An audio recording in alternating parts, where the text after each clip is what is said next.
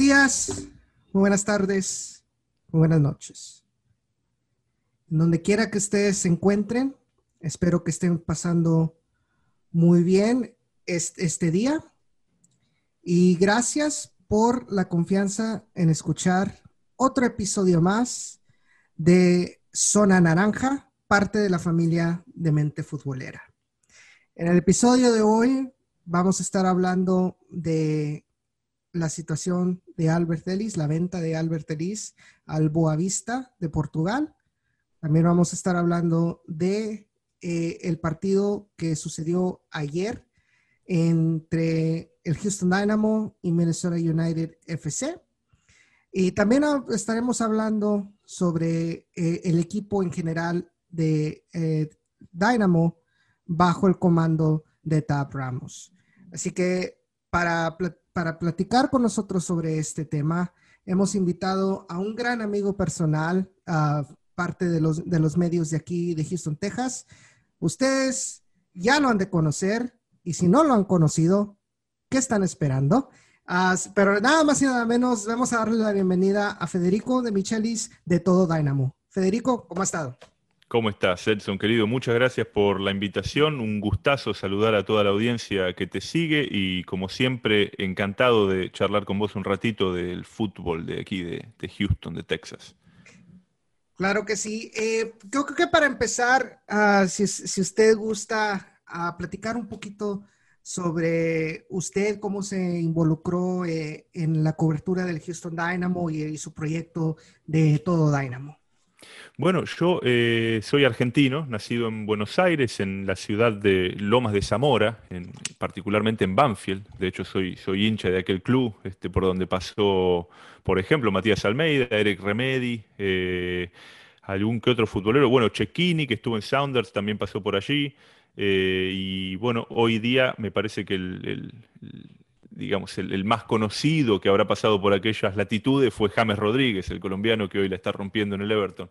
Eh, pero bueno, más allá de Banfield, eh, yo llegué a Estados Unidos en el 2015, 2016 aproximadamente, y, me metí de lleno en, digamos, en la cultura de la MLS. Yo soy muy futbolero, me gusta mucho, siempre, siempre escribí, siempre hice alguna que otra cosa con, el fútbol, a, pesar de mi, no a pesar, sino además de mi oficio, que es eh, ser músico.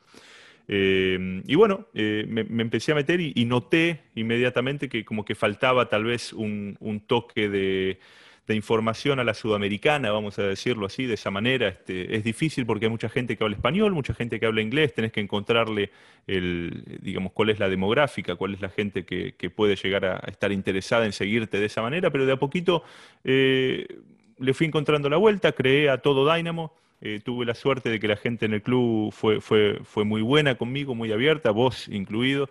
Este, la verdad que los colegas que tenemos en, en Houston son, son espectaculares. Y bueno, hermano, una cosa llevó a la otra y ahora, y ahora estamos creciendo ya con, bastantes seguidores y con ideas de, shows, de podcast, de streaming y, un montón de cosas que de a poquito esperemos se vayan logrando. Claro, que sí, y también he visto que usted también se ha estado expandiendo, ah, por así decirlo, en ahora ya empezar a cubrir lo que es más de Dash, más de RGB, que la verdad estoy muy agradecido con, usted de que haya tomado ah, e, esa, esa batuta de darle más cobertura a esos equipos que son parte de la organización del Dynamo también.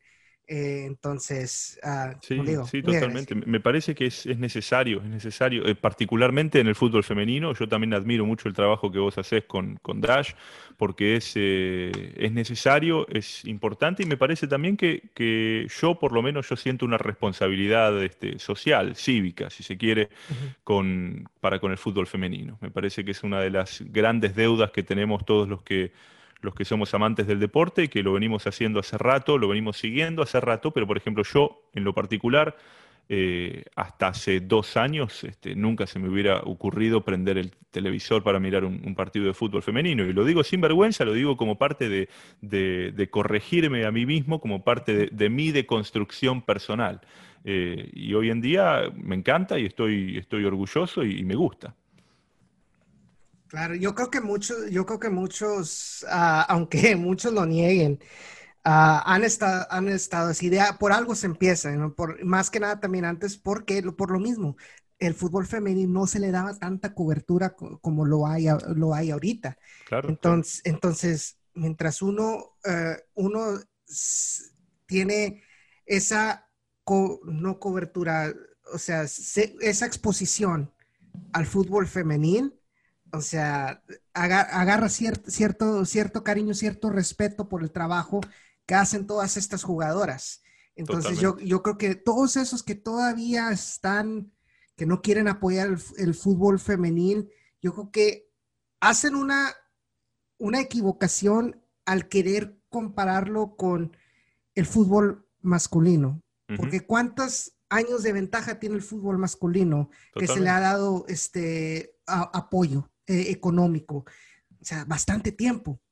económico, social, cultural, este, no, absolutamente, absolutamente. Pero es parte de, es parte de todo, es parte de este cambio que estamos viviendo como sociedad, eh, no solamente en los Estados Unidos, sino también eh, en, todo el mundo. Me parece que que es hora. Me parece que, ha llegado el, tiempo de que, de que nos dejemos de, tonterías y empecemos a, darle el lugar a, la mujer que corresponde en la sociedad y en el deporte también.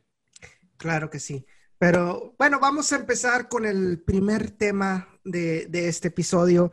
Ah, Federico, como usted eh, y muchos de nosotros ah, sabemos, durante los últimos días, semanas, se estuvo llegando el rumor de que Albert Feliz tenía sus días contados eh, bajo el Houston Dynamo. Se, decía mucho que se iba, que él quería irse a Portugal. Se llegaban rumores también de que el Houston Dynamo le estaba ofreciendo una renovación de contrato, jugosa, al, punto que decían de que iba a ser el mejor pagado de la historia del Houston Dynamo.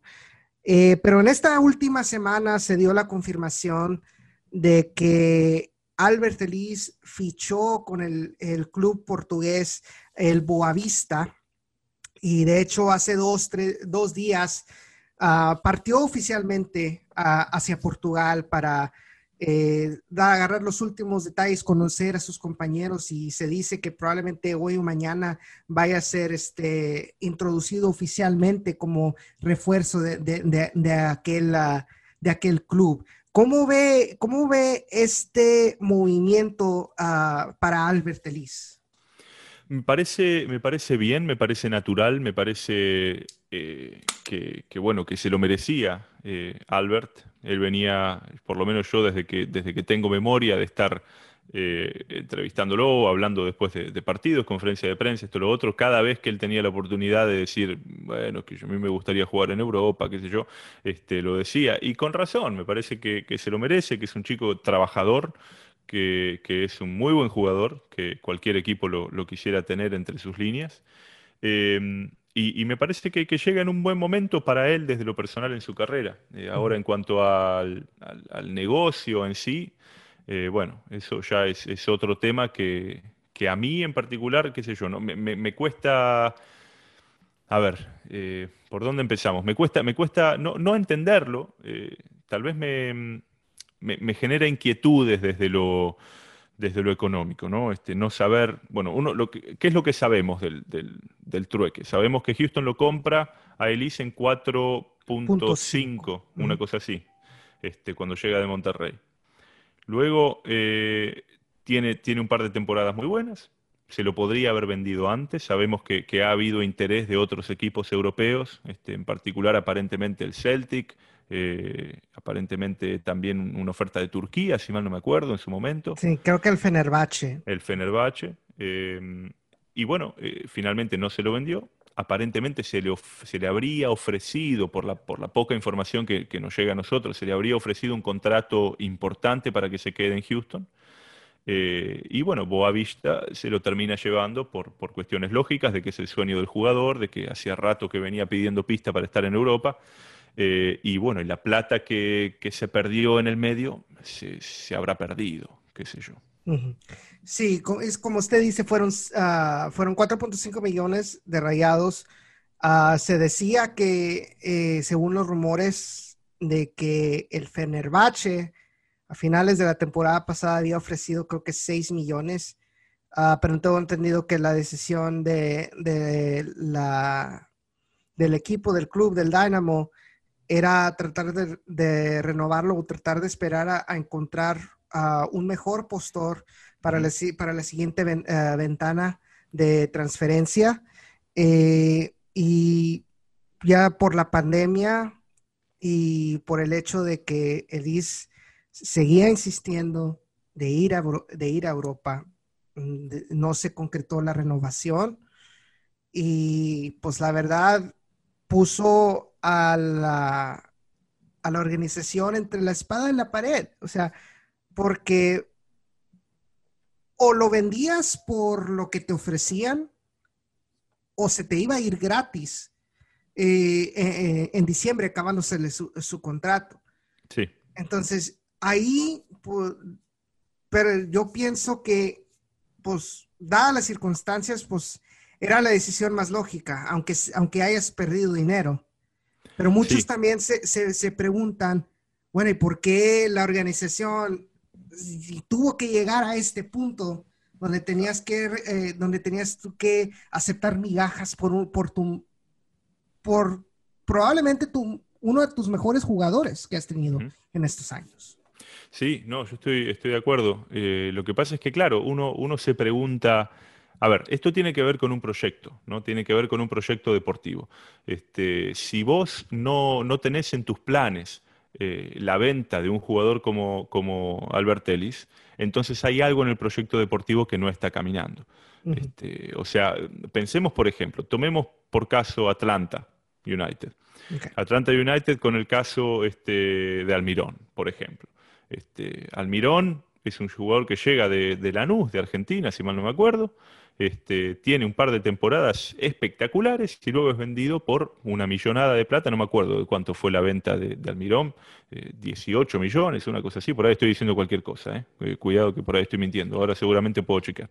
Eh, pero bueno, lo, lo, mismo, el otro caso, Piti Martínez. Piti Martínez llega a Atlanta United en el mejor momento de su carrera, después de haber ganado una Copa Libertadores histórica, tiene dos temporadas, eh, digamos, qué sé yo, regulares, en las cuales no fue lo que lo que uno tal vez hubiera esperado, es por lo menos lo que, lo que los hinchas de Atlanta hubieran esperado, y sin embargo cuando lo venden, lo venden muy bien, pero porque claro, eh, uno tiene que estar atento a las oportunidades, ¿no? Y tiene que saber eh, que, que, los jugadores no van a estar para siempre y tiene que estar siempre alerta para, para tratar de conseguir talento joven que venga por, por una cantidad de dinero y se vaya por otra.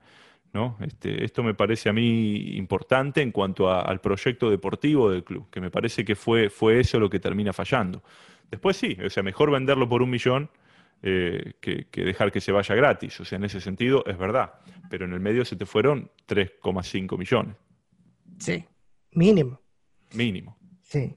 Y sí, creo que lo, lo, de usted cuenta de Miguel Albirón fueron 27 millones al que se lo vendieron 27 a. millones. 27 Imagínate. millones. Récord de la MLS claro. en, ese, en, su tiempo.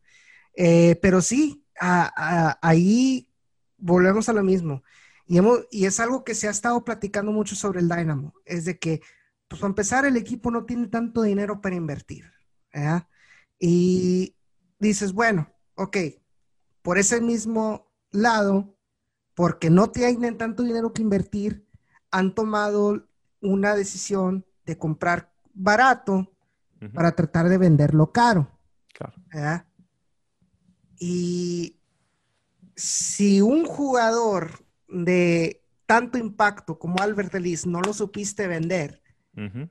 yo creo que hay, te, también te, eh, formas de una reputación negativa no solo con tu afición, sino también con agentes de jugadores, también con otros equipos. Vamos a suponer, por, por, por ejemplo, en este caso de Albert Delis. Albert Delis se compró esos 4.5 millones, eran por el 80% de su carta. Sí. Entonces, Rayados de Monterrey iba a recibir, si se vendía a Albert Delis, tendría que recibir el 20%, recibir ese dinero ellos. Sí. Entonces los rayados, los rayados probablemente estaban esperando, no sé, una cierta ganancia por eso 20%. Y ahora estás hablando que eh, en vez de, vamos a suponerle casi el, uh, no sé, casi el millón de dólares, por así decirlo, para poner un número, ahora estás hablando que nada más vas a recibir 200, uh, sí, ¿verdad? Sí, 200 mil. 200 mil dólares. Sí. Entonces ahí, ahí es mal negocio también para ellos. Sí, sí, es un tema eh, interesante y por eso yo creo también que mm, a ver, eh, para mí, y esto yo sé que es otro de los temas que, de los que habíamos dicho que vamos a hablar, pero el ingreso de Tab Ramos al club eh, me parece que, tiene que ver también con esta búsqueda de un proyecto deportivo un poco más coherente, un poco más eh, formado en cuanto, a, en cuanto a la experiencia de Tab y en cuanto a lo que él puede traer al club con, con todo lo que sabe de, jugadores jóvenes, con toda la experiencia que él tiene de su carrera en Estados Unidos y en Europa.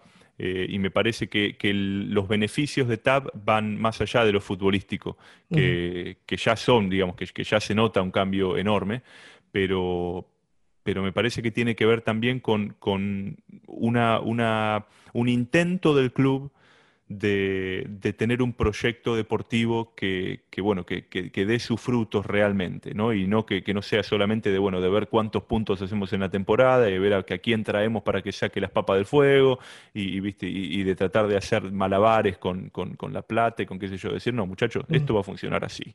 Este, y vamos a traer jugadores con este perfil y la identidad de juego es esta y el club va a funcionar de esta manera. Me parece que tiene que ver también con eso. Yo, lo veo a Tab como una figura eh, bastante más amplia que, solamente la de director técnico. Sí. ¿Usted cree entonces, yendo con eso, usted cree que si a Matt Jordan no se le renueva, uh, conociendo que se le acaba su contrato este diciembre también, ¿usted cree que Tab Ramos tomaría ese, ese rol de técnico y director deportivo al mismo tiempo? No, no creo. No lo creo. Este, sería genial para, el club, pero yo no lo creo. No lo creo porque, porque me parece que Tab es un tipo joven, es un tipo inteligente, es un tipo al que, al que yo creo que le va a ir muy bien en Houston y me parece que va a tener eh, otras aspiraciones que no sean quedarse como, como director deportivo de un club. Me parece que va a querer... Eh, eh, no sé si, si, tal vez, ¿por qué no? Llegar a Europa, este, dirigir, hacer, hacer cosas un poco más grandes o llegar a la selección mayor de Estados Unidos en algún momento. Eh, me parece que va a tener eh, otro tipo de aspiraciones que no sean estrictamente tal vez burocráticas si o, ese tipo de cosas. A mí, no me, a mí no me caería mal tener a tal Ramos en Tigres en un futuro. ¿Qué te parece? ¿Qué te parece? Sí, si es que, bueno, las chances están, la conexión está. Sí. Sí, claro. Y con eso de que pues Ricardo Ferretti está a punto de retirarse. Pero ya nos estamos desviando un poco del tema. Este, bueno, eh, hablamos obviamente de lo que es eh, el impacto eh, en lo que es financiero que tuvo este fichaje de Albert Ellis.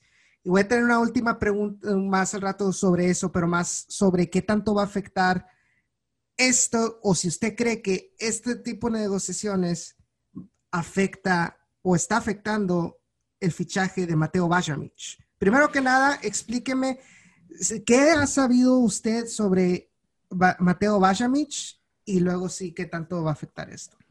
Bueno, em, es un tema, ¿no? Otra historia de nunca acabar. Yo no sé exactamente en dónde, en dónde quedó la historia de Mateo Bajamich. Mateo Bajamich es un chico revelación del fútbol argentino, de la segunda división eh, del Club Instituto de Córdoba. Él es cordobés, de un pueblito que se llama Morrison. Eh, ha, tenido una temporada excelente, está siendo, eh, digamos, observado por, por varios clubes, no solamente de la MLS, sino también del fútbol argentino y del fútbol europeo. aparentemente, Houston hizo una oferta formal, esto fue confirmado por el presidente del Instituto de Córdoba, dicho, dicho sea de paso, es el club del, cual salió entre, entre muchos otros jugadores excelentes, eh, Dybala. Em, y bueno, hasta donde, hasta donde pudimos saber, la oferta estaba ahí, no se habrían puesto del todo de acuerdo en la forma de pago, aparentemente. Eh, yo no sé si es que Houston estaba esperando cerrar el cuento con, con el Boavista para poder poner esa plata arriba de la mesa en Córdoba, o si hay otras cuestiones en el medio de las cuales uno no, nunca, nunca llega a enterarse, pero lo que sí sabemos eh, fehacientemente es que eh, la oferta está, es que el jugador está interesado, que la familia ya dio el ok y que Houston hasta, hasta hace un día era por lo menos la, opción predilecta del, extremo por derecha, casualmente, este, o no tan casualmente, que, bueno, que pretendía Dynamo. Sí, porque también hubo un reporte de allá de, de un, creo que es un reportero que cubre el instituto, este, donde decía de que el Sunderland de la League 2, la League, la League 1, perdón, este, empezó a meter su cuchara también buscando a, fichar a, a, Bajamich eh, también, y que Instituto creo que no se iba a lanzar por el... Eh, la oferta que había puesto el Houston Dynamo, que sí, creo que se iban a esperar hasta, creo que hasta el mero último, porque creo que hasta tienen hasta el 5 de octubre, si no me equivoco, para hacer una, lo que es cuando se cierre este, esta ventana de transferencias. Entonces, se supone que creo que están esperando a ver qué, qué ofrece el Sunderland para ver con, a quién se lo van a vender. Sí, sí. Este, lo que pasa es que, bueno, esto, esto es, es algo que está pasando en la MLS ahora, ¿no? En, lo que se ha convertido la MLS en una, en una liga a la cual eh, jugadores jóvenes latinoamericanos quieren ir, ¿no? Este, es el caso de, Mateo y de muchos otros que prefieren, eh, bueno, el caso ahora, ¿cómo se llama? Marcelino Moreno, es el chico que, va a contratar al Atlanta también, un chico de las juveniles de Lanús. Eh, que, tuvo temporadas bárbaras, que podría haberse ido tranquilamente a Europa y eligen venir a Estados Unidos.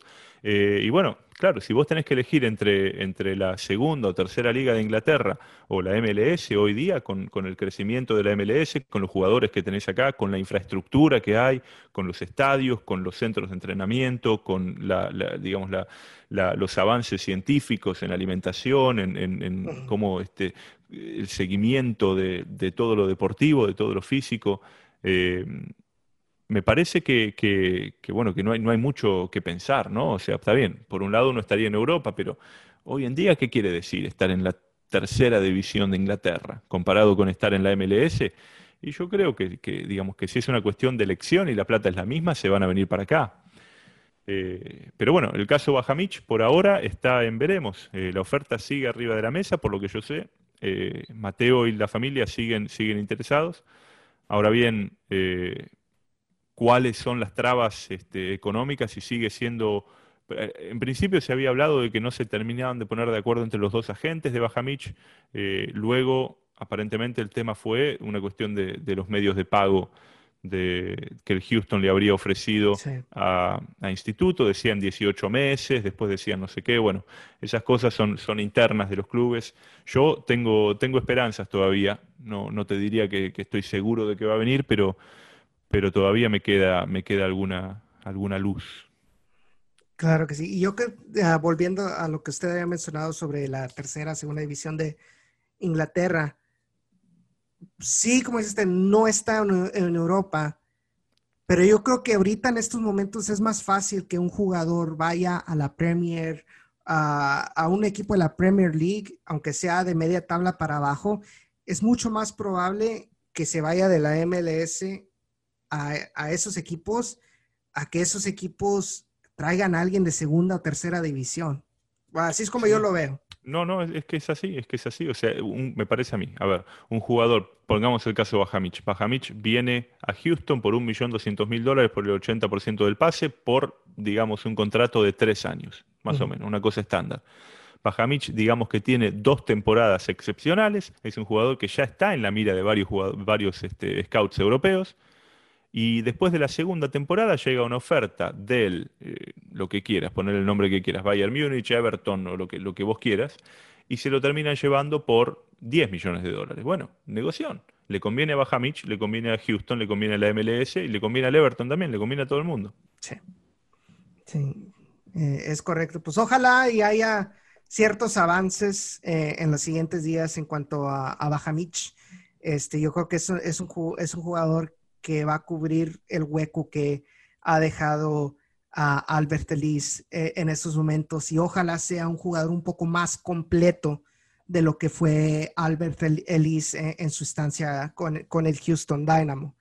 Eh, entonces, pues ojalá, pues obviamente le deseamos eh, toda la suerte del mundo a, Albert Ellis en su nueva aventura allá en el Boavista de Portugal, que ojalá este paso dé hacia el siguiente paso de buscar un, un equipo de más renombre como el Porto, eh, eh, ahí en Portugal o en, otro, o en otra liga de más renombre eh, en Europa. Y estamos muy agradecidos con lo que hizo él en estos años que estuvo con, con la casaca naranja. Sí, totalmente, totalmente, le deseamos lo mejor, se lo merece, a Houston le ha dado muchísimo, eh, más allá de, digamos, uno siempre va a encontrar algo para, criticar o lo que sea de, los jugadores o del club o de lo que sea, pero, pero él en particular eh, no solamente le ha dado, le ha dado, digamos, goles y le ha dado profundidad al equipo, sino que también le ha dado un, sentido de, qué sé yo, de, él se ha sentido muy parte, me parece, del club eh, y de cómo lo han tratado aquí. Así que, nada, le deseamos lo mejor y estoy seguro que va a tener una buena campaña en Europa, seguro. Claro que sí, aparte es un jugador que fuera de la cancha también es un, yo creo que ha sido un jugador muy ejemplar eh, para, las, para las causas, no solamente aquí en Houston, sino también en su natal eh, Honduras. Totalmente. Eh, pero vamos a pasar entonces ahorita al siguiente tema y es sobre el, ayer el, el equipo del Houston Dynamo ah, se enfrentó a Minnesota United, en que lo que sería la, la primera vez después de todo esto de la pandemia, donde los aficionados podían estar presentes eh, en, el, estadio.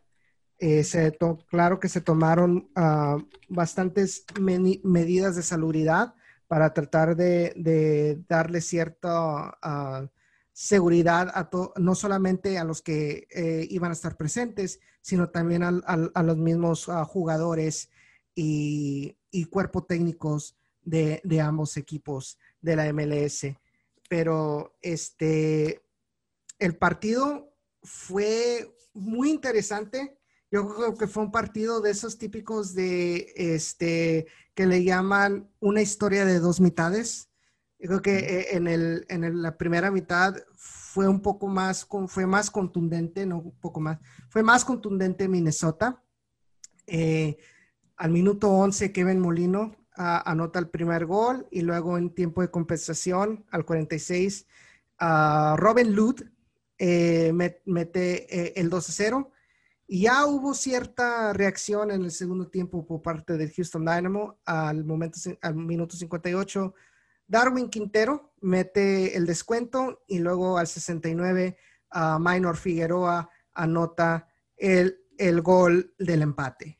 Ah, Federico, ¿qué, ¿cuáles fueron tus, ah, qué es lo que usted vio eh, de este partido? Sí, lo que, lo que dijiste vos, estoy de acuerdo, fueron, fueron dos tiempos, eh, tal vez qué sé yo, no sé si, si, fueron muy distintos en cuanto a lo, a lo, futbolístico, sí fueron distintos en cuanto al resultado. A mí una de las cosas que, que me gusta de, este equipo de Tab Ramos es que no, no cambia demasiado las cosas. De hecho, una de las cosas que se le ha criticado, yo personalmente se le ha criticado, es que tarda mucho en hacer los cambios, porque él tiene mucha fe en el funcionamiento del equipo y dice, mira, si están jugando como yo quiero que jueguen y si me parece que está por caer el gol, el empate o la victoria o lo que sea, ¿para qué voy a andar cambiando cosas que, están funcionando? Eh, entonces, bueno, eso puede ser algo cuestionable, pero después en cuanto al, funcionamiento del equipo, eh, a mí me gusta, eh, me parece que, fue un partido complicado porque Minnesota es un equipazo, a mí Minnesota me, me encanta desde, desde el banco hasta los cuatro de arriba, especialmente ahora con Reynoso, que es un jugador fuera de serie. Eh, esto lo, adelanto ahora para aquellos que no, que no lo vienen siguiendo del fútbol argentino. Reynoso es un jugador eh, extraordinario, distinto, eh, uno de los mejores pateadores de tiros libres que, yo he visto en los últimos tiempos. de hecho, tuvo un tiro libre en el partido que pasó rozando el, palo izquierdo de Maric, si mal no me acuerdo, un zapatazo de 30 metros. pero bueno, eh, a mí me, gustó como lo planteó Ramos, eh, me gustó el partido de Lassiter, Manotas hizo lo que tenía que hacer, Quintero eh, bueno, a pesar del penal que, lo pateó digamos, un tanto displicente, tal vez, si se quiere, este, no tuvo suerte, qué sé yo, esas cosas, un penal, viste, 50 y 50. Pero, pero después del penal tuvo, tuvo buenas apariciones, hizo el gol, el tiro libre, este, que estuvo muy bien. Eh, Valentín tuvo un partido fantástico de nuevo. A mí me gusta muchísimo y me parece que lo que aporta Valentín adentro y afuera de la cancha es importantísimo. Figueroa tuvo un partidazo también. Este, Lundqvist tuvo un partido muy, muy interesante y complicado también porque no, no es fácil marcar a los de arriba. Toy es un tipo rapidísimo, tiene una chispa tremenda. Lud es un jugadorazo con mucha clase también. Molino es un terremoto que Valentín lo, supo contener. Eh, Maric tuvo una salvada excelente. El arquero de ellos, este chico St. Clair, qué arquerazo, loco. Qué arquerazo. Yo lo vi, yo lo vi varias veces con San Antonio a principios de, este, de esta temporada. Y es un, es un muchacho que tiene más, yo creo que eh, tiene, más eh, colmillo, más, talento que de lo que uno se esperaría para, alguien tan joven como él.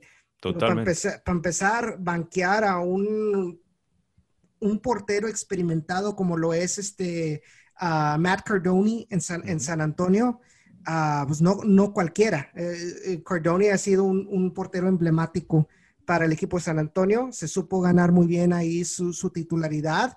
Eh, fue factor varias veces, de hecho, contra Toros en ese primer partido tuvo varias atajadas eh, muy buenas. Entonces, por algo, mm, eh, Minnesota United lo llamó de vuelta al primer equipo y por algo está teniendo este, actuaciones en estos momentos. No cualquier tercer portero va, va a tener titularidad en ciertos partidos en la MLS y mucho menos ser tan factor y tener buenas atajadas como, lo, como lo ha tenido.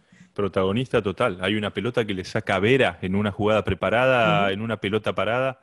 Eh, una, jugada preparada desde, desde, el pizarrón de Tab Ramos directamente del Houston Sports Park al, al BBVA.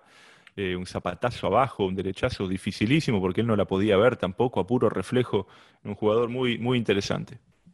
Sí, y yo creo que un poco de viendo el segundo gol, yo creo que el único problema que usted, menciona sobre Aaron Lundqvist es un, yo creo que es un rol muy difícil porque es un jugador que sus órdenes son ve arriba y trata de generar al, ataque, pero al mismo tiempo tienes que regresar a defender cuando pierdes el balón.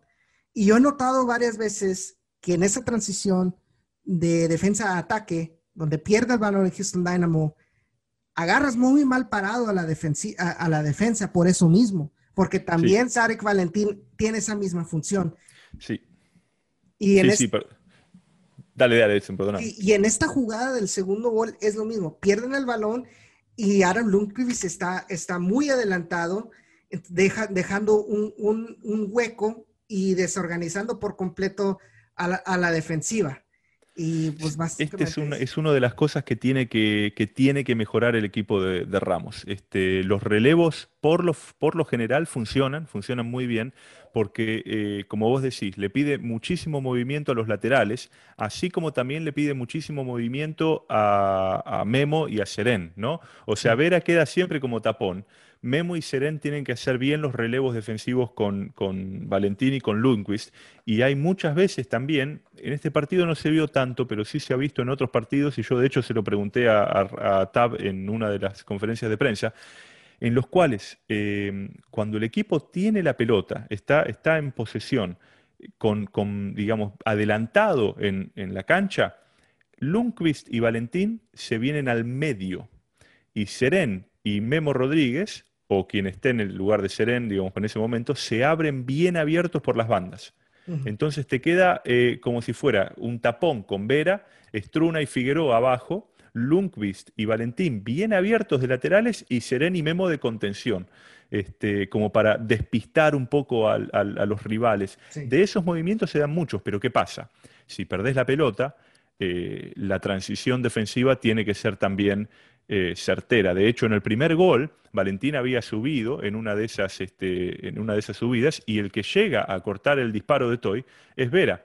Que, bueno, que, llega, lamentablemente la pelota le pasa justo por entre las piernas, pero, pero llegó bien. O sea que ese relevo en particular, si bien fue una situación complicada, eh, funcionó.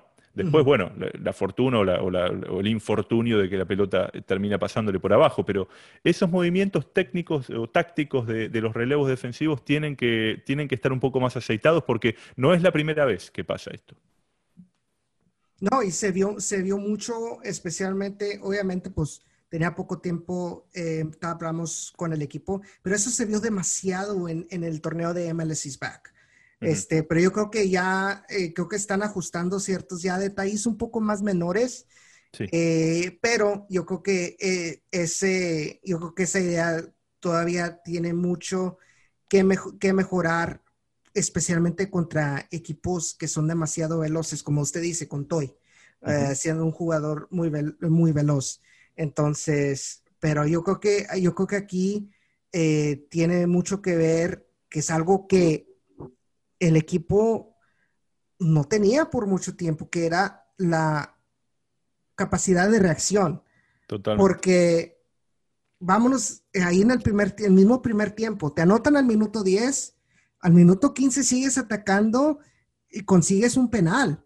Entonces, hay, obviamente la, falló eh, Darwin Quintero, eh, o sea, pero la capacidad de reacción estuvo ahí. Y luego, acabándose el primer tiempo, pues te meten otro. Cualquier, cualquier otro eh, equipo, pues ya hubiera doblado las manitas, que el Dynamo hizo varias veces, inclusive contra el mismo Minnesota United en el Open Cup del año pasado. Sí, eh, esto, esto, bueno, es que tiene que ver con esa confianza que, que, Ramos le transfiere a sus jugadores, ¿no? Esto de decir, muchachos, sigan haciendo lo que están haciendo, están haciendo las cosas bien. Eh, hay que insistir por ese lado y los goles van a llegar. Es lo que siempre dice él. Si vos jugás bien, si te defendés con la pelota, si, si mantenés esa presión, si, si el movimiento de balón es rápido, eh, si los laterales hacen lo que tienen que hacer, si Memo este, aparece con esas jugadas este, de golpe pegándole de afuera, si Lassiter mete esos enganches y sigue cruzando la pelota, si Manotas eh, vuelve a tener la efectividad que tuvo la temporada pasada, eh, después con, digamos, con una genialidad de Quinteros que te puede sacar las papas del fuego, como la definición de ayer, o el tiro libre que vos decís, bueno, Quintero es un tipo que tiene, cumplió años ayer, ¿cuánto tiene? ¿34? Darwin, creo que es, creo que por ahí. Cumplió, sí, 33, 34 años tiene que tener, cumplió, cumplió años ayer.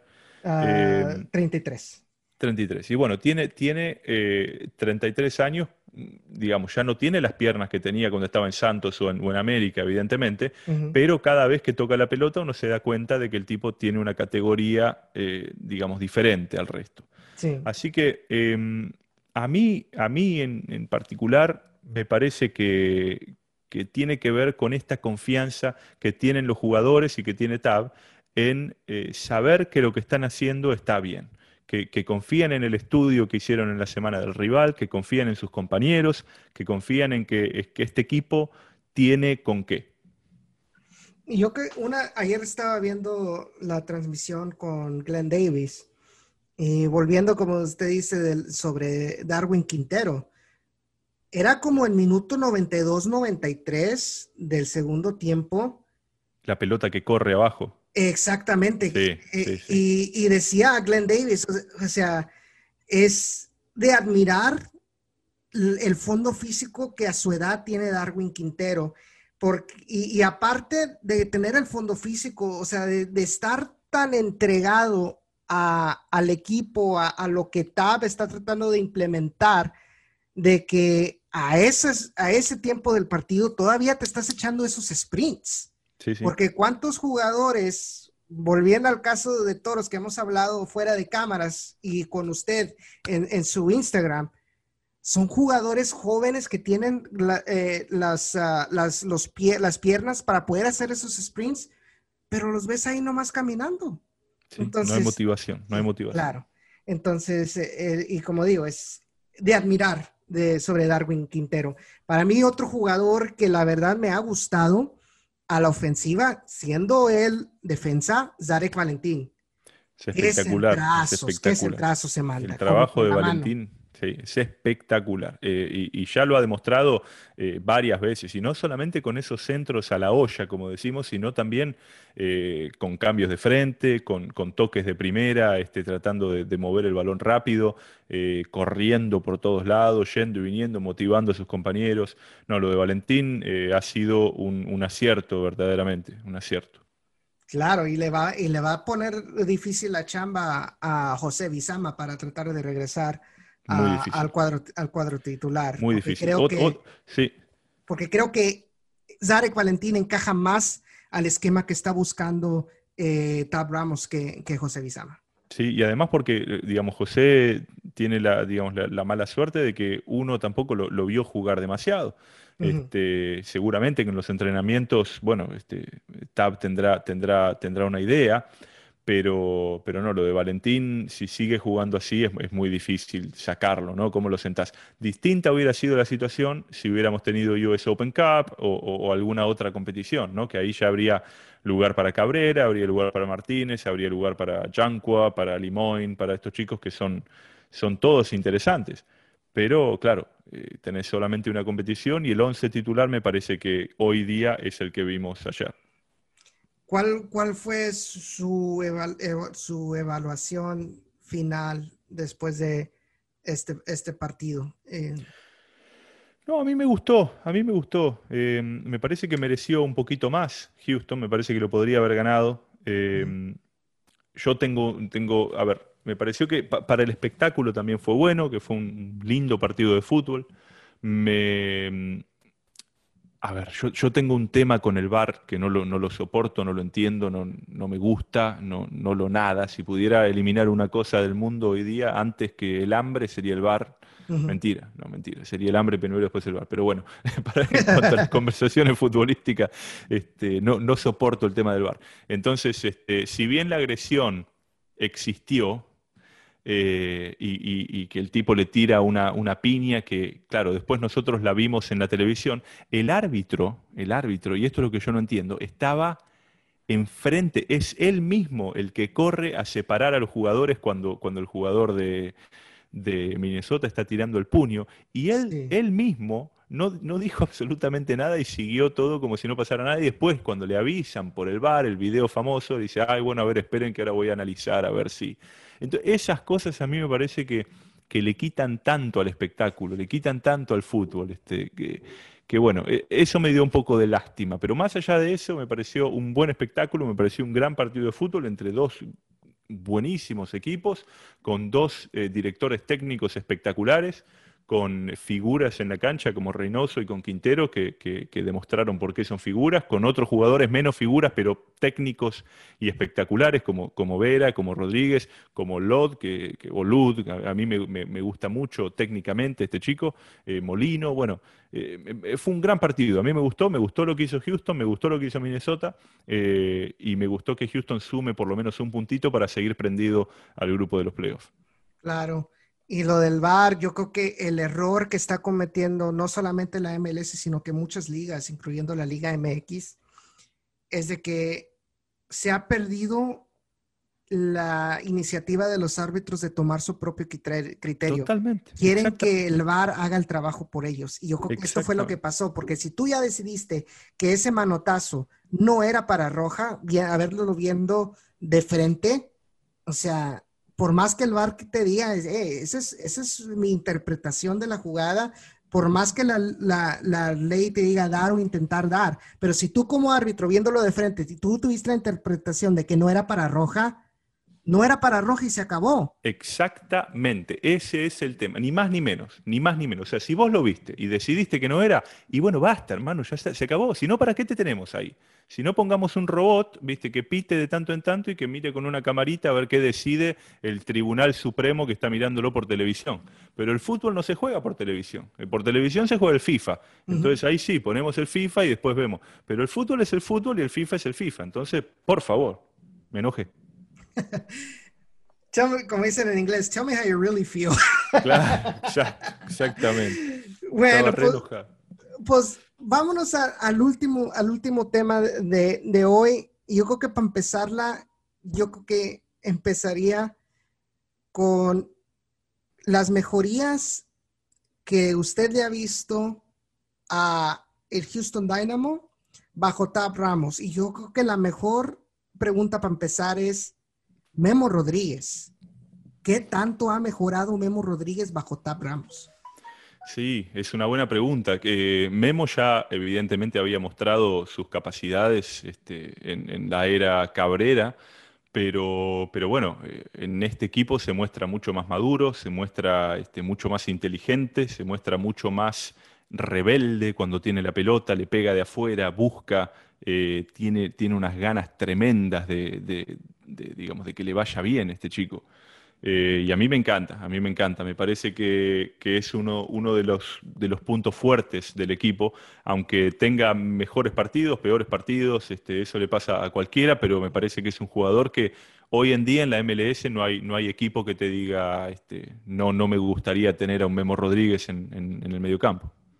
Si usted pudiera describir tácticamente cómo juega Memo Rodríguez, en qué posición, ¿usted cómo lo describiría ahorita con eh, mediocampista por izquierda, de, de, 8 lo pondría yo siempre, digamos, para mí, para mí Memo siempre rinde cuando está por izquierda. Para mí por derecha no, no rinde tanto porque le sacás esa, esa posibilidad que tiene él del disparo de media distancia que es tan buena, el enganche y pegarle. Más centrado con comparación como con Darwin Quintero que juega más como extremo, ¿verdad? Sí, sí, sí, sí, sí. sí, Y la razón por la que le pregunto es que ese también ha sido otra de las razones por qué ha mejorado tanto Memo Rodríguez, y usted lo mencionó, es de que ahorita lo están poniendo en su, en su, eh, en su posición que sabemos todos, porque cuando él estaba con Toros, allá en el 2016 y en el 2017, en los cuantos juegos, era su posición en lo que él estaba jugando.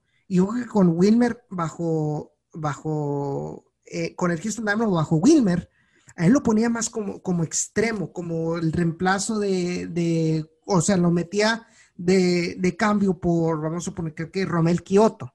Sí. Yo, y yo veía que como que por los extremos se perdía bastante, como que era hacía su chamba, pero no era ese memo que, que te podía hacer más, este, te podía impactar más el partido como lo está haciendo ahorita.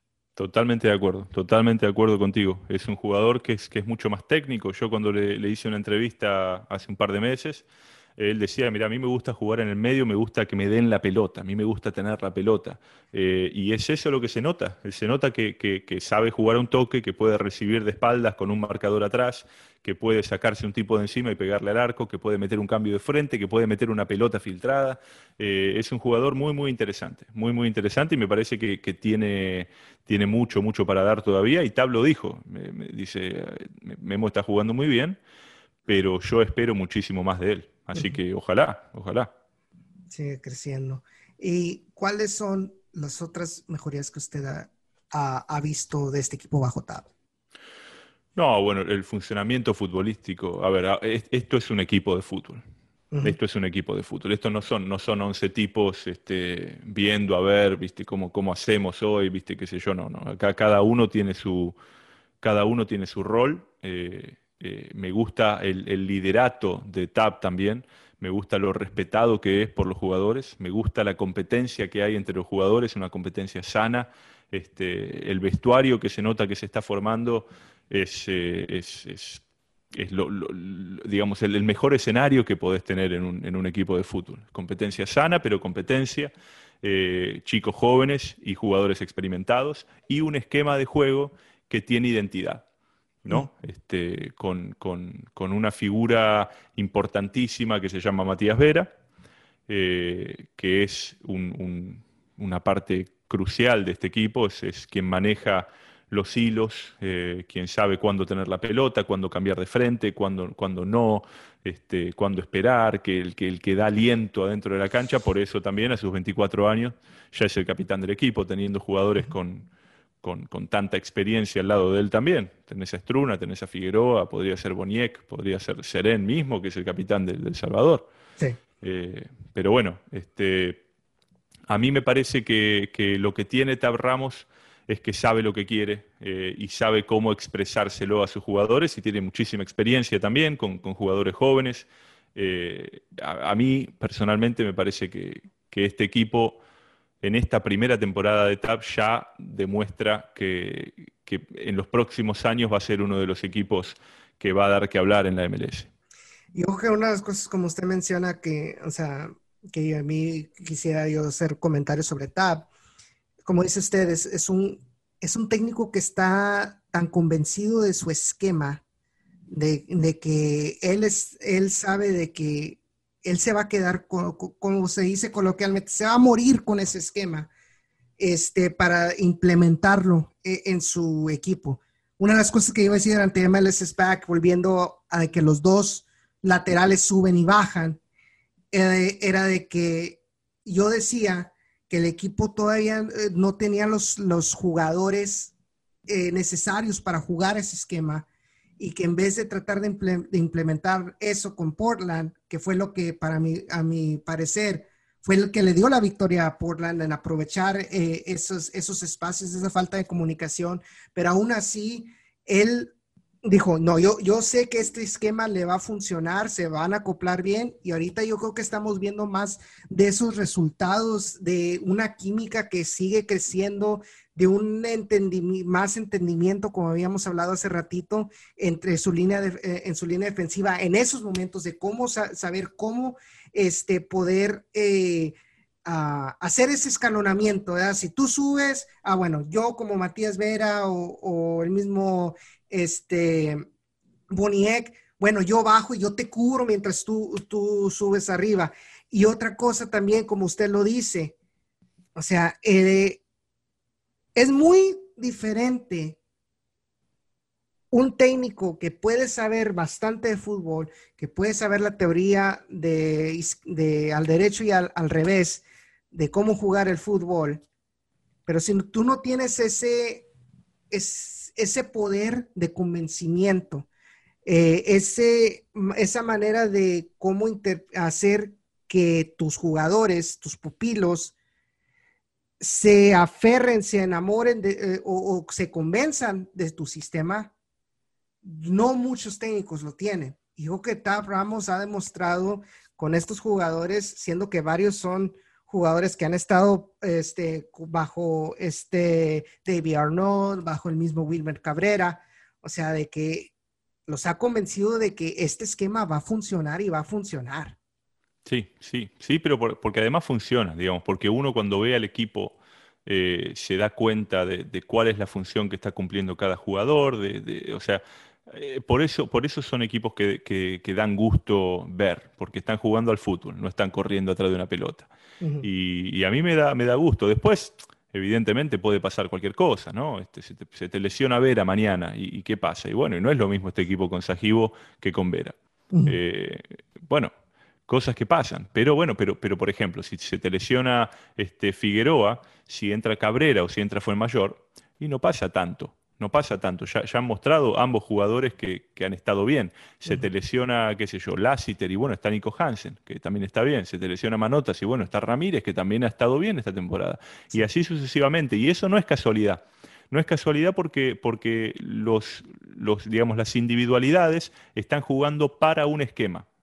¿Eh? y no al contrario. El único que tal vez tiene, tiene otro tipo de, digamos, que gravita en otro lado es Quintero, pero bueno, porque Quintero tiene, tiene otro peso desde lo técnico, desde lo futbolístico. Eh, pero después en cuanto, en cuanto al esquema, son, son las individualidades, eh, digamos, las que, las que pueden cambiarse de repente, porque la idea, el cerebro, este, pasa por, digamos, por, por el funcionamiento del equipo. Y yo creo que Darwin Quintero es ese tipo de jugador que, va a desestabilizar los esquemas del, equipo rival. O sea, con esa genialidad que se puede sacar de debajo de la manga, y fue lo que pasó ayer con, Minnesota, con, con, ese, con ese globito. O sea, el Dynamo buscaba, buscaba, intentaba y no, y no podían. Y con esa genialidad del globito por encima de, las defensas y de St. Clair, o sea, fue la diferencia de, de poder meter el gol y seguir dándole motivación al equipo a tratar de buscar eh, el empate. Es, Vos podés tener otros jugadores que tal vez este, hagan las cosas muy bien, pero en ese segundo decís, bueno, tenés la pelota ahí, te queda picando, el arquero salió, ¿cómo defino? El 95% de los jugadores de cualquier liga del mundo, sea la Premier League, sea la Serie A, sea la, la MLS o la liga que quieras, le va a pegar un bombazo o va a tratar de hacer cualquier, cualquier cosa menos lo que hizo Quintero, porque por eso Darwin Quintero es Darwin Quintero y, otros tipos no son Darwin Quintero. Con esto no quiero decir que Darwin Quintero sea, este, no sé, este, Garrincha, ¿viste? No, no es Garrincha, pero eh, es un jugador que tiene ese, esa, esa frialdad, que tiene, que cuando le das ese segundo extra, puede crear algo que el resto de los, de los 21 tipos que están en la cancha no se lo imaginaron. Y eso te puede, te puede dar una ventaja enorme, evidentemente. Ese es el valor que tiene Quintero. Y otra de las cualidades que yo le veo a Tab Ramos es, desde que vino, ha mejorado la banca. Porque tantos años, ¿cuál era eh, una de las cosas que más le dolía al Houston Dynamo? Tenías a tu equipo titular Elis, eh, Kioto, Manotas, Tomás Martínez, pero si al equipo le llamaban a, esos jugadores a su selección, o sea, los que estaban abajo de ellos, la banca, las reservas, había una, había una diferencia muy vasta de calidad entre tu equipo titular y tu banca. Porque fue de que el Dynamo en el 2019 dio el bajón. ¿Por qué? Por, oh, sí, ¿verdad? En el 2019 por la Copa Oro. Entonces, y ya de ahí ya el Dynamo ya no se pudo reponer. Pero ¿qué es lo que estamos viendo ahora? Es que Tab Ramos ya encontró, encontró su, su esquema titular y, y, ha buscado decirle a Matt Jordan, yo necesito este, este jugador para, para poder, que no van a ser titulares, pero me vas a mejorar tú la banca.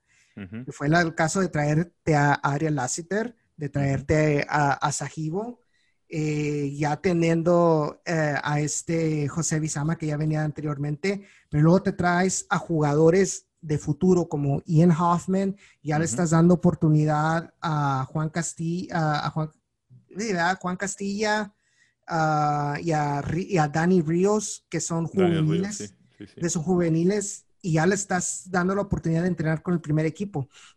Entonces yo creo que todo eso ha sido una, una gran mejoría para el Houston Dynamo. Claro, no va a ser de la noche a la mañana, pero aún a corto plazo hemos estado viendo, yo creo, una mejoría en comparación de equipos eh, del Dynamo de años pasados. Totalmente. Y, tiene que ver con esto, tiene que ver con esa visión desde lo deportivo, ¿no? Este, desde lo deportivo y también en cuanto al club. A mí me parece que el club ha mejorado desde que está Tab Ramos. Me parece que, finalmente hay una, hay una cabeza, hay una cabeza de, autorización, aunque no sea tal vez el tipo que, termina eh, tomando las decisiones, pero es un tipo que a los tipos que, que tienen que tomar las decisiones los pone en una situación en la que dicen, bueno, este tipo sabe lo que dice. Entonces, eh, es, interesante, me parece a mí que, es una figura interesante, tiene su personalidad, eh, por supuesto, como, como todos, y, espero que le vaya bien, así se queda, este, eh, digamos, todo el tiempo que sea necesario para poner a Houston en el lugar en el cual se merece estar, no solamente en lo deportivo, sino también como, como institución, como institución eh, futbolística en una de las ciudades más importantes de Estados Unidos que no tiene todavía el, digamos, el foco puesto en el deporte más importante del mundo. ¿viste? Entonces, eh, me parece que esto, esto viene a ser la, la misión de, de Tab Ramos, poner al equipo en lo deportivo en un lugar en el que a partir de ahí se pueda empezar a trabajar en, en, en traer eh, a, la población de Houston eh, a, que le preste atención al, club. Claro que sí. Pero como todo debe tener cierto balance, digo que la última pregunta ya para despedirnos, ¿qué es lo que este equipo bajo Tab Ramos aún necesita que mejorar o qué el mismo Tab Ramos eh, cree que todavía le falta? Eh, a ver, el tema de las transiciones me parece a mí muy importante porque, porque sí, es lo, que decías vos, por momentos hay muchos huecos, por momentos eh, tal vez un mal pase te termina dejando muy mal parado, como, como ha pasado en partidos anteriores, por ahí un mal pase de Serén o una pelota perdida de Quintero o, un desacierto de Memo, eh, te terminan dejando muy mal parado porque los laterales suben, evidentemente, y, Struna no es el jugador más rápido del mundo, Figueroa ya tiene sus años, entonces por más que son animales, son tremendos defensores, tremendos centrales, eh, estas, estas, estas cuestiones son importantes. Y después lo otro que a mí me preocupa inclusive más eh, es el momento de, Mauro, de Mauro Manotas. Eh, y digamos, lo pongo a Mauro Manotas como ejemplo simplemente porque él es el referente en el área, pero a lo que voy con esto es que, eh, hay, que hay que hacer los goles. A mí esto me parece, me parece importante y me parece que, a este equipo le hace falta un peso un poquito más grande en el área rival. ¿Usted, sí. ¿Usted no piensa que este cambio de Mauro Manotas, aparte de que pueda tener un bajón, cree que el mismo esquema de Tab Ramos tiene, tenga algo que ver que ahora Mauro Manotas ya no, ya no sea eh, la, el enfoque para poder meter los goles, que ahora tienes otros jugadores que, te pueden ah, meter goles como Darwin, como el mismo eh, Lassiter. Puede ser, sí, puede ser, puede ser. Por ahí tiene que ver con lo que le pide a, Manotas, por ahí le pide otro tipo de movimientos, otro tipo de diagonales, otro tipo de, contacto con el balón, tal vez eh, jugando más de espaldas. Eh, no lo sé, pero, pero lo que sí sé es que los partidos que jugó Ramírez, a mi entender, Ramírez rindió en este campeonato mucho más de lo que rindió Manotas, a pesar de, la vuelta de Manotas y del gol que hizo el otro día, que nos hizo muy felices a todos. Eh, y, nadie pone en duda de la capacidad de Mauro, que es un jugadorazo, a mí me encanta. A Tab le encanta. Cuando yo le pregunté por el momento de Mauro, me dice: Mira, Mauro es un jugador de los 90 minutos. Y basta, o sea, no ningún tipo de discusión. Mauro es el nueve titular, pero eh, tiene que estar un poco más a la altura tal vez del resto del equipo. Si, si Mauro estuviera teniendo esta temporada, una de las temporadas que tuvo en los años anteriores, eh, bueno, este equipo haría inclusive más goles de los que ya ha hecho. Eh, pero por eso me parece que la competencia entre, entre Ramírez y Manotas va a ser otra de las cosas que le, le, puede, le puede hacer mucho bien a este equipo. Eh, y bueno, estoy poniendo el ejemplo de esos dos porque Peña tal vez no está a ese nivel todavía. Eh, si es que no, no se va prontamente, que también puede ser. Eh, pero tampoco lo veo al equipo trayendo a otro, a otro nueve atacante de esa manera, ¿no? ¿no? No creo yo que pase por ahí. Yo creo que Tabe está contento con Ramírez y con Manotas. Bueno, pues Federico, muchísimas gracias por haberse tomado el tiempo de aceptar la, invitación a, mi nuevo proyecto. La verdad me encantó eh, esta conversación que hemos, que hemos, tenido con el Houston Dynamo. Ojalá no sea la, la, última que tengamos bajo zona naranja y también dar otra vez, darle mi apreciación sobre todo lo que usted eh, está haciendo para, para cubrir a, la, la, organización del Houston Dynamo por parte de, de sus ah, plataformas. Edson, el gustazo es mío. Muchísimas gracias por la invitación y muchas felicidades por todo lo que vos haces y por este proyecto nuevo. Eh, un, placer y un gustazo, como siempre, hablar de, fútbol con vos y, esperemos hacerlo pronto este, de nuevo, ya sea en todo Dynamo o por acá o por, por cualquier proyecto el que sea, pero con la condición de que no me trates más de usted, porque tan viejo no estoy. una disculpa, una disculpa por eso. Ah, pero este, si, usted gusta, dígale a, nuestra audiencia dónde pueden encontrar sus programas, sus redes sociales. Cómo no. Bueno, yo soy Federico de Michelis. Me pueden encontrar en Instagram en arroba Federico DDM, en Twitter como Federico OK. Y después el proyecto más grande que tenemos hoy día se llama Todo Dynamo y eso es arroba Todo Dynamo en todas las redes. Twitter, Instagram, tenemos un Discord ahora que estaría bueno, Edgar, Edgar Edson, que, por favor te, te, lo voy a pasar para que nos unamos todos y estemos, digamos, la mayor cantidad de, hinchas y de, de, medios posibles para que, para que nos informemos y estemos todos juntos. Y bueno, estamos en Twitch, estamos en, en, todo, en todas las, búsquennos, estamos en todos lados, arroba todo Dynamo. Y yo les puedo asegurar a todos ustedes que están eh, escuchándonos en estos momentos que son muy buenas las pláticas. Yo creo que esto que tuvimos hoy es solamente una probadita de la calidad de, de, de las pláticas de fútbol que, que tiene Federico, no solamente ah, consigo mismo, ah, sino también con todos los, este, los invitados que él, él ha tenido eh, en su programa de Todo Dynamo. Así que vayan, síganlo en sus redes sociales, que por cierto estaría yo un poco triste de que todavía no lo sigan a él eh, en este momento, porque yo creo que ha sido uno de, uno de los más este, activos eh, para cubrir el Houston Dynamo en, las redes sociales de habla, de habla hispana. Muchas ah, gracias. así, que, así que háganme ese favor y vayan y síganlo él. Y claro, eh, por favor, si, si, ustedes no lo han hecho, este, sigan mis redes sociales personales. Uh, en Twitter estoy como arroba e8a-8. Eh, Instagram como e8a itv 8 y pues, síganme, en, eh, sigan a Zona Naranja eh, en estos momentos uh, por Twitter en arroba Zona Naranja MF. Pueden encontrar nuestro, nuestros podcasts eh, por parte de Spotify, Google Podcast, Apple Podcasts, Breaker, Pocket Casts y eh, TuneIn Radio y por uh, anchor.fm. Fue un placer y nos vemos a la próxima. Cuídense mucho. Por favor, no se les olvide de que tengan mucho cuidado en estos momentos, tomen todas sus precauciones y espero verlos uh, en un futuro de regreso en el BBVA Stadium uh, eh, con un lleno total. Eso es lo que espero. Nos vemos a la próxima. Bye.